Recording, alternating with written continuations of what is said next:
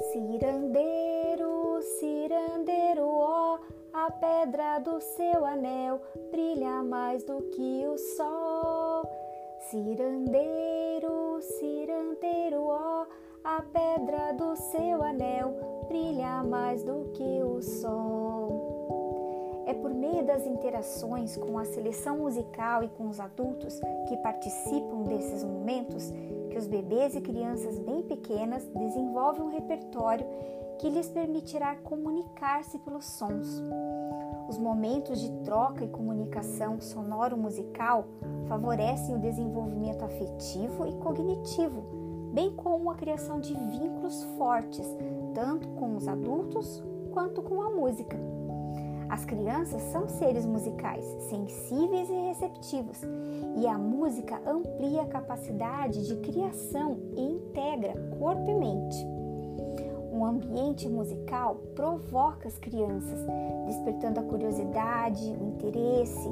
Nesse sentido, a cultura fala alto.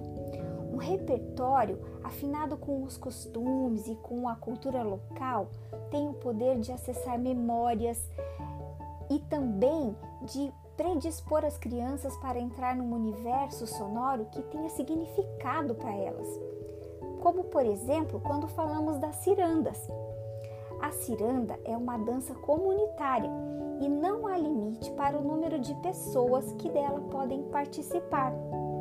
Começa com uma roda pequena que vai aumentando à medida que as pessoas chegam para dançar, abrindo o círculo e segurando nas mãos dos que já estão dançando. Tanto na hora de entrar como na hora de sair, a pessoa pode fazê-lo sem o menor problema. Quando a roda atinge um tamanho que dificulta a movimentação, forma-se outra menor no interior da roda maior.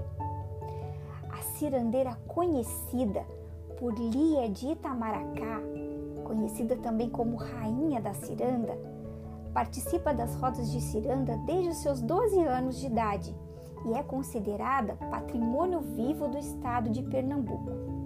Em suas palavras, ela conta o que a ciranda significa. A ciranda é uma dança que contagia todo mundo. É uma dança que alegra o povo.